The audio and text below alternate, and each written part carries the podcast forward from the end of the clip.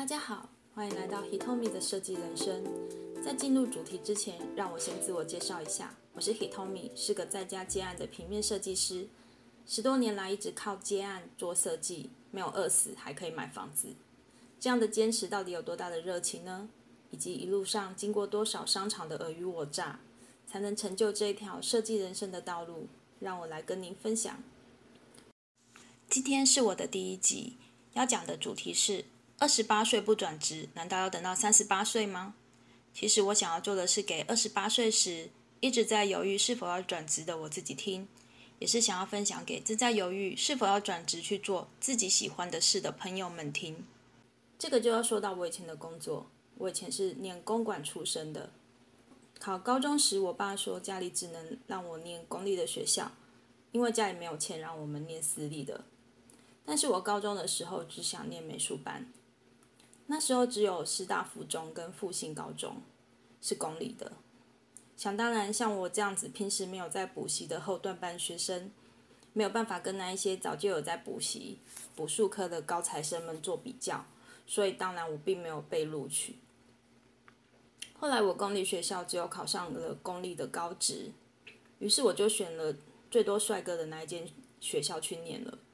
后来就一路往工科的道路迈进，结果这样子这样子一路也念到可以让我念到二专毕业，想想实在是太好混了。我刚出社会的时候，曾经在一间电脑书的出版社短暂做过编辑的工作。那时候的编辑主要是用 Word 来做文书排版。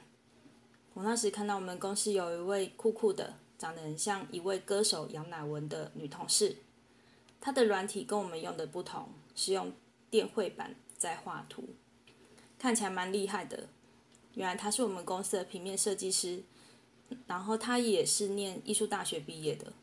他的薪水硬生生比我们的比比我们做文书编辑的多了三分之一，真的是个又酷、钱又多的工作。于是这个画面就深深的埋在我的心里。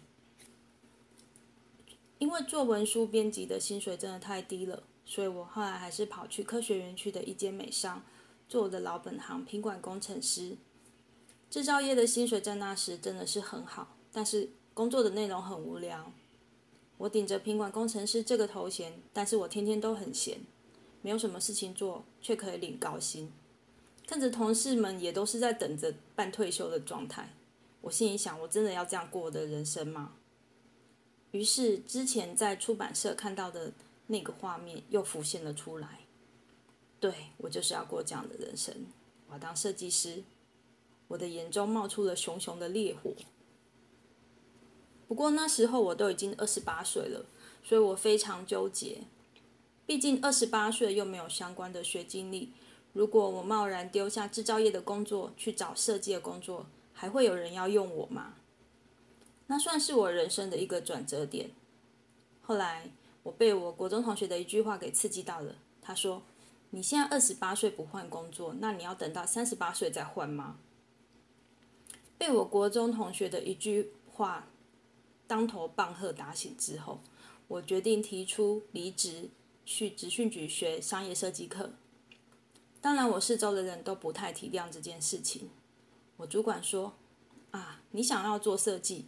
那公司的东西都让我都让我来设计好啦，在公司也可以设计啊。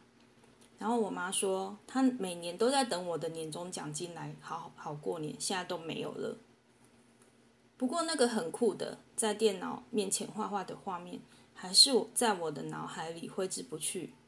我想要用自己喜欢的兴趣来赚钱，而不是在园区的里面的大公司混时间等退休。很多人一生都不知道自己想要干什么。但我知道了，就要好好珍惜我这个天赋。我离职后就到职训局去上了半年的商业设计课，半年后顺利的在某家输出公司找到美工设计的工作之后，就一路做设计做到现在了。虽然美工设计的薪水比起园区是少很多，而且从零开始学设计非常的辛苦，一开始经常把东西印坏，被老板娘骂。但是实际做出来的成品的成就感是无可言喻的。后来听说之前园区那一间美商公司的生产线外移到对岸，一些同事们也都被公司资遣了。我就觉得自己选的道路是对的。